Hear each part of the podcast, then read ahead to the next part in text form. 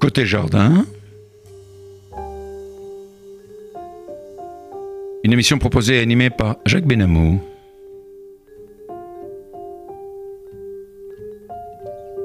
Notre ingénieur du son, Monsieur Serge Turpin, qui a un très beau chapeau aujourd'hui. Bonjour et bienvenue à nos auditeurs de Côté Jardin sur RCJ 94.8 sur la bande FM. J'ai le plaisir d'accueillir aujourd'hui, arrivant tout droit de Strasbourg, une jeune auteure, Victoria Clem, à l'occasion de la parution de son livre La traversée du Sang-Bation, publié aux éditions Sepia. Victoria Clem, bonjour. Bonjour.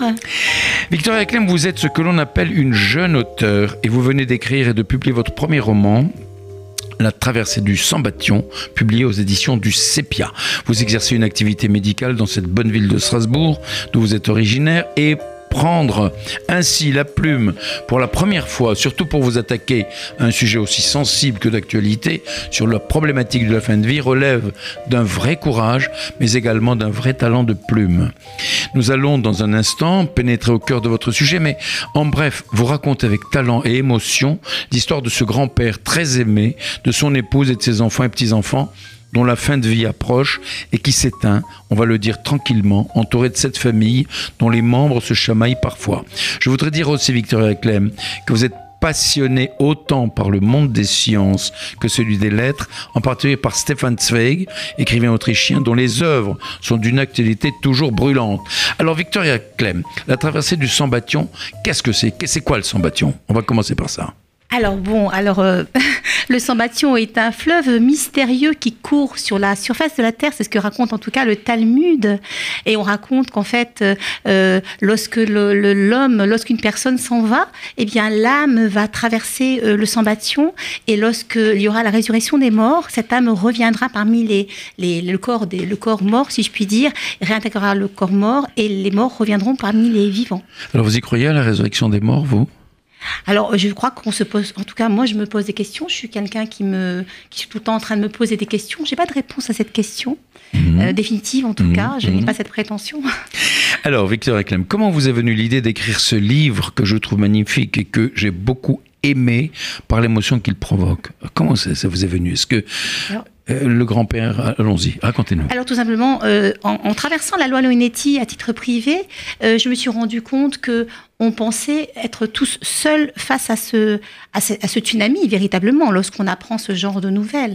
Alors, euh, j'ai pensé que la seule façon pour que les gens ne se pensent pas euh, seuls vis-à-vis de cette, euh, je dirais, de cette difficulté de vie, si je puis dire, eh bien, c'était de partager, en fait, des émotions, de faire un partage d'émotions pour que le lecteur se rende compte de ce qu'il, que ce qu'il vit, tout le monde le vit, nous sommes tous faits de la même chair, nous avons tous les mêmes doutes, les mêmes peurs et les mêmes questionnements. Alors vous faites sans cesse allusion justement à cette fameuse loi Leonetti qui inscrit, qui s'inscrit contre l'acharnement thérapeutique.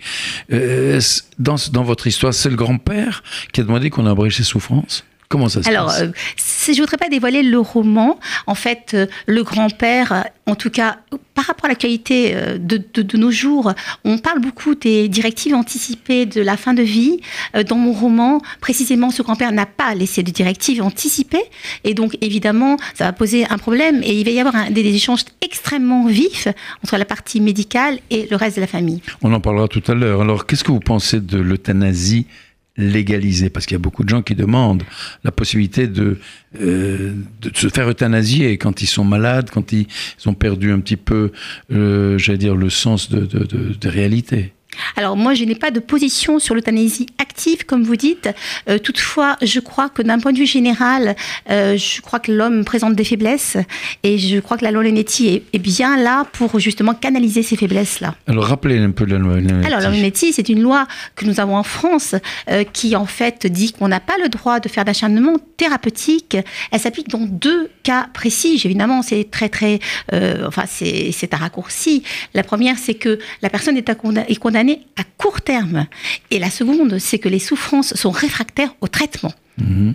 Donc pas d'acharnement thérapeutique. Donc pas d'acharnement thérapeutique. on est réfractaire au traitement et à ce moment-là, quels que soient les traitements, ils sont inopérants.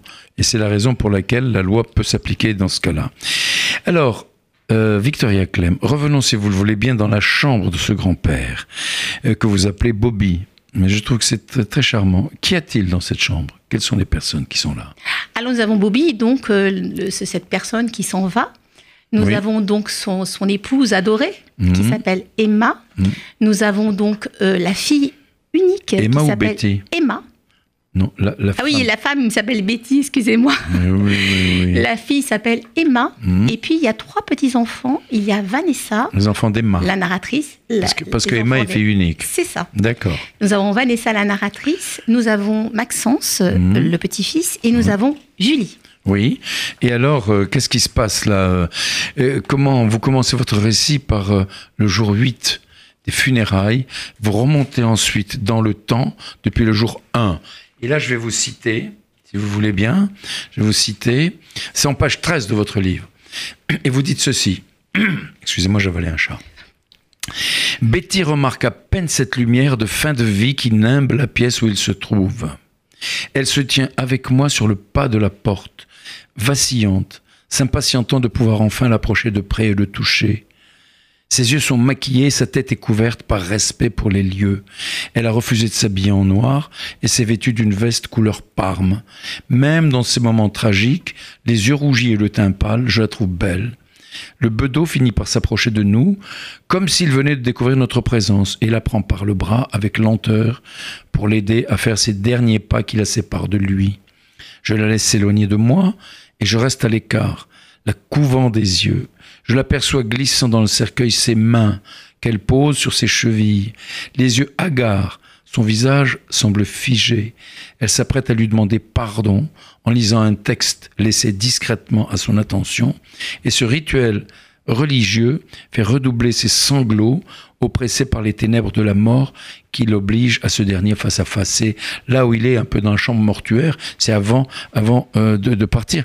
Alors, euh, euh, c'est très émouvant lorsque l'on voit cette femme qui vient de perdre définitivement son mari et qui, dans sa souffrance, est presque incrédule.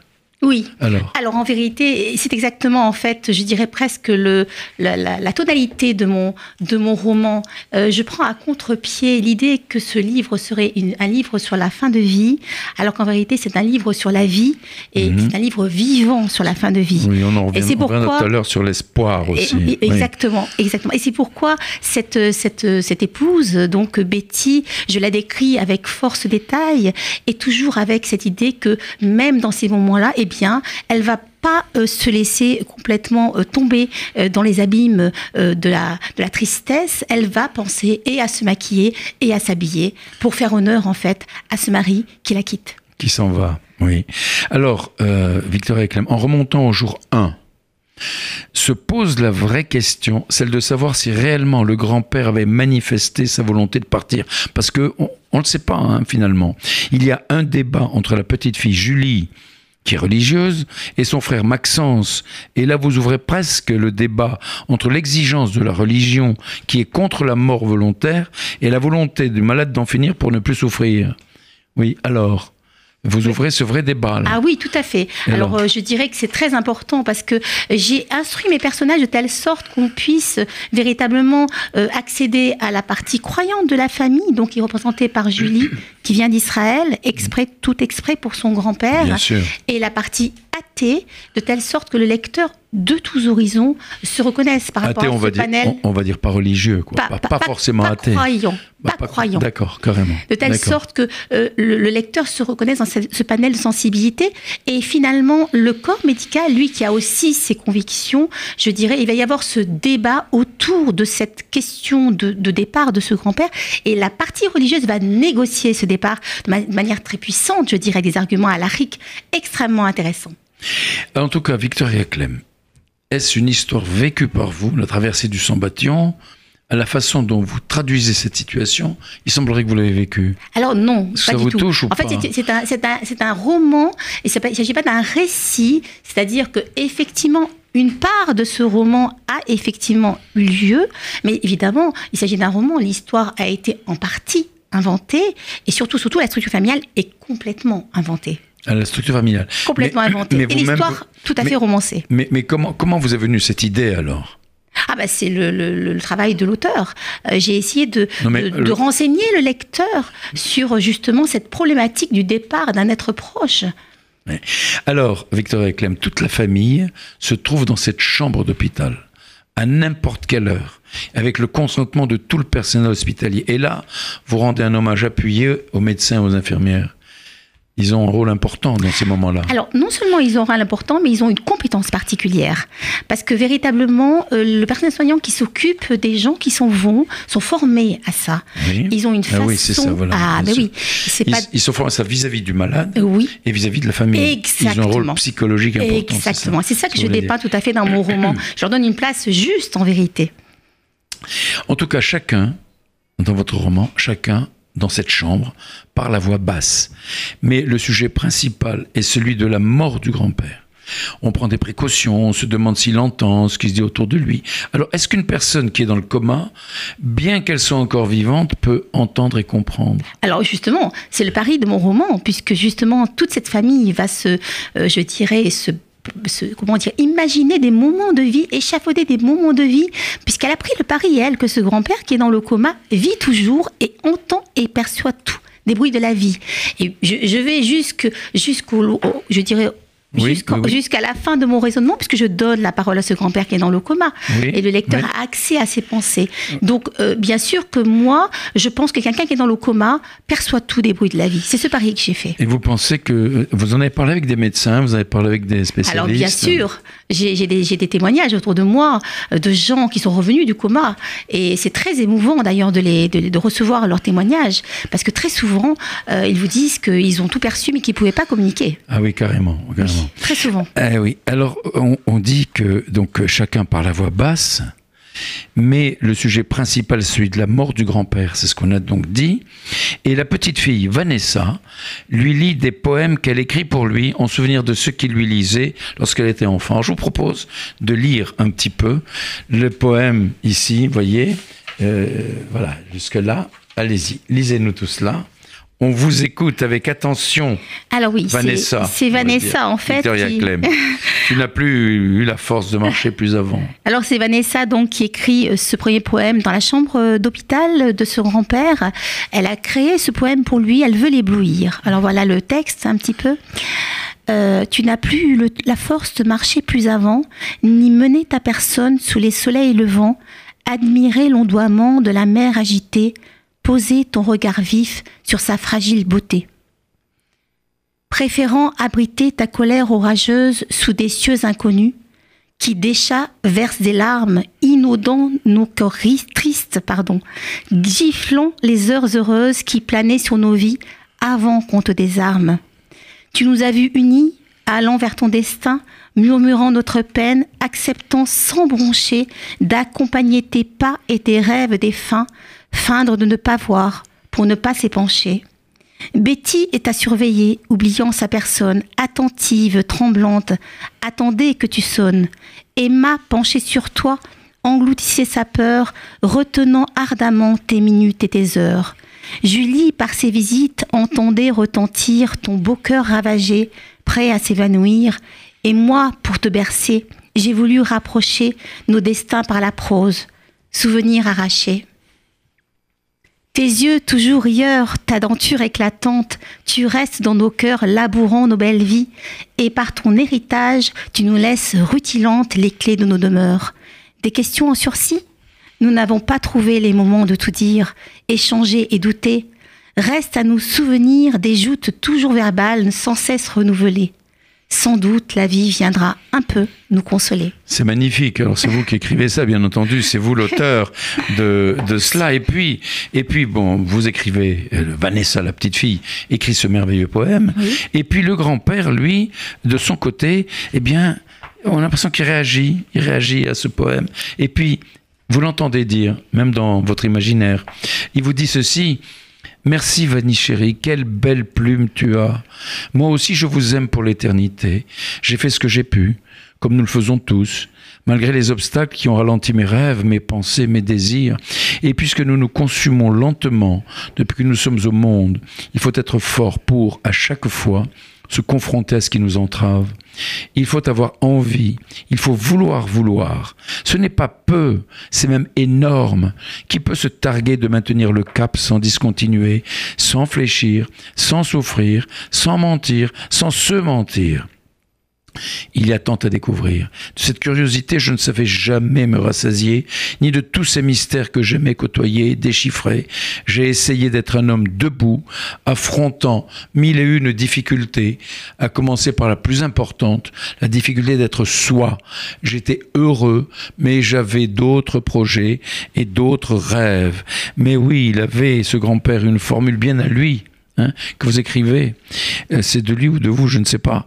Et, et résumer l'existence, il vous disait, le passé est immuable, l'avenir est incertain, le présent ne dure pas. Alors c'est quoi la vie? Alors pour vous, Victoria Clem, c'est quoi la vie? Alors c'est une vaste question quand même ça. Ah oui, mais justement. Carrément une question philosophique. En tout cas, la vie, c'est déjà de, je dirais, de tous les jours, euh, se décider à faire quelque chose de sa vie. Déjà pour commencer, ça c'est pour moi, c'est déjà une bonne définition. Euh, je pense qu'il faut, euh, il faut aller de l'avant en permanence, c'est sûr. Il faut avoir des projets, il faut avoir des rêves. la vie, c'est ça, c'est toujours avancer, aller de l'avant. C'est, pour moi, c'est ça la vie. En tout cas, c'était dans l'esprit du grand-père oui, qui, allait partir. Tout à fait. Alors, dans Victoria Clem, euh, dans votre euh, chapitre euh, jour 4, vous décrivez une scène particulièrement émouvante, les joyaux de Betty. Avez-vous vécu cette scène? euh, vous, partiellement. vous, racontez que Bob, le grand-père mourant, était amoureux fou de Betty, mais on va en parler. Alors les bijoux, là, racontez un petit Alors, peu. Les, simplement, ce qu'il y a, c'est qu'évidemment, dans, le, dans cette chambre d'hôpital, Emma, donc, euh, l'épouse, alors que... Betty, l'épouse. vous confondez entre la mère et la fille, c'est grave, ça. Betty, l'épouse, en, je suis très très émue. Il faut dire aussi d'être avec vous, alors évidemment. Non. Euh, donc euh, Betty, euh, l'épouse, qui est là en train de, de comprendre que son grand, je, suis désolée, de comprendre que son, mari s'en va. finalement, elle, elle va, je dirais, avoir l'idée absolument bouleversante de sortir ses bijoux que son mari lui a offert tout au long de, de sa vie, en fait, de, de son moment de vie, de cette tranche de vie qu'elle a eue avec lui.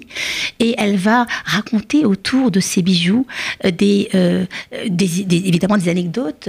Et elle va comme ça livrer euh, non seulement des petites histoires, mais surtout, surtout, elle va trouver au fond du coffre, coffre à bijoux la première lettre d'amour que lui a envoyé son cher époux. C'était, c'est magnifique, hein, tout cela vraiment. Je, trouve. Vous racontez que Bob le grand-père mourant était, il était amoureux fou de Betty. Et, et, alors, je vous laisse lire ce qu'il avait écrit. Tenez, voilà. Allez-y, je vous écoute. Alors, Bob était fou amoureux de Betty, même maintenant, alors que la maladie l'avait rendu muet. Son regard posé sur elle jusqu'à la fin m'avait laissé songeuse et admirative. Le monde est habité par des gens qui ne s'aiment pas, ou si peu. J'avais eu la chance de voir que deux êtres peuvent se trouver, s'unir et créer une histoire. C'est beau, c'est très très beau ce que vous écrivez. Euh, et puis bon, comme le temps passe, malheureusement, on est obligé de passer à la suite. Et puis le Shabbat à la clinique. Alors ça, c'est quelque chose d'extraordinaire.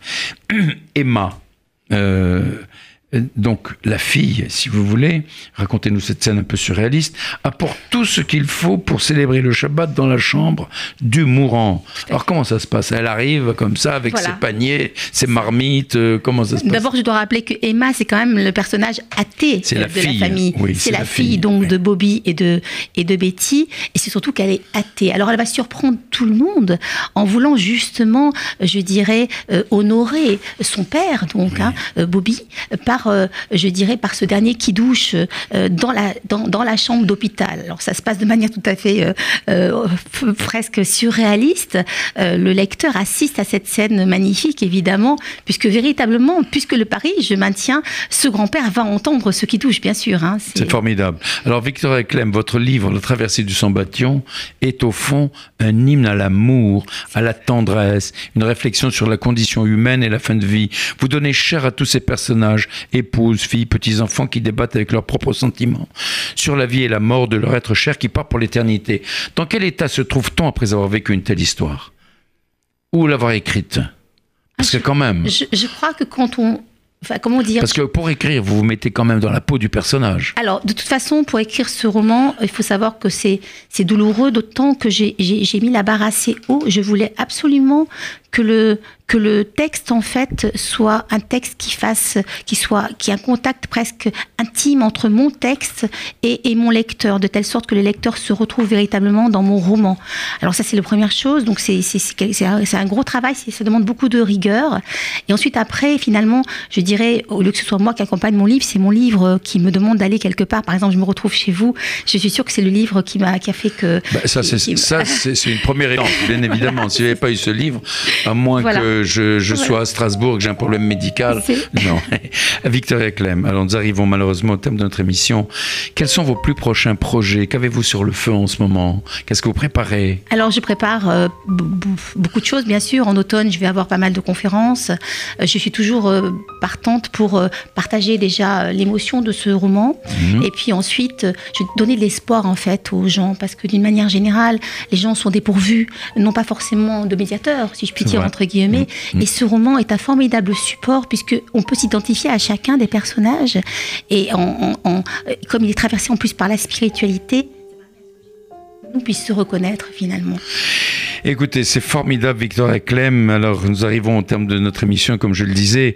Vous êtes donc l'auteur de ce magnifique livre que je montre à nos auditeurs et, éventuellement téléspectateurs, La traversée du Sambation de Victoria Clem, paru aux éditions Sepia, c'est 25 rue des Écoles à Paris. Je vous recommande vraiment, vivement de le lire.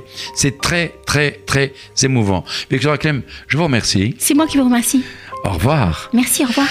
Je vous rappelle que vous êtes à l'écoute de RCJ 94.8 sur bande FM, côté jardin, votre compagnie Jacques Benamou. J'ai eu l'immense plaisir d'accueillir aujourd'hui Victoria Clem pour son livre La traversée du Sambation. Je vous donne rendez-vous au quatrième lundi du mois suivant. Au revoir. Au revoir.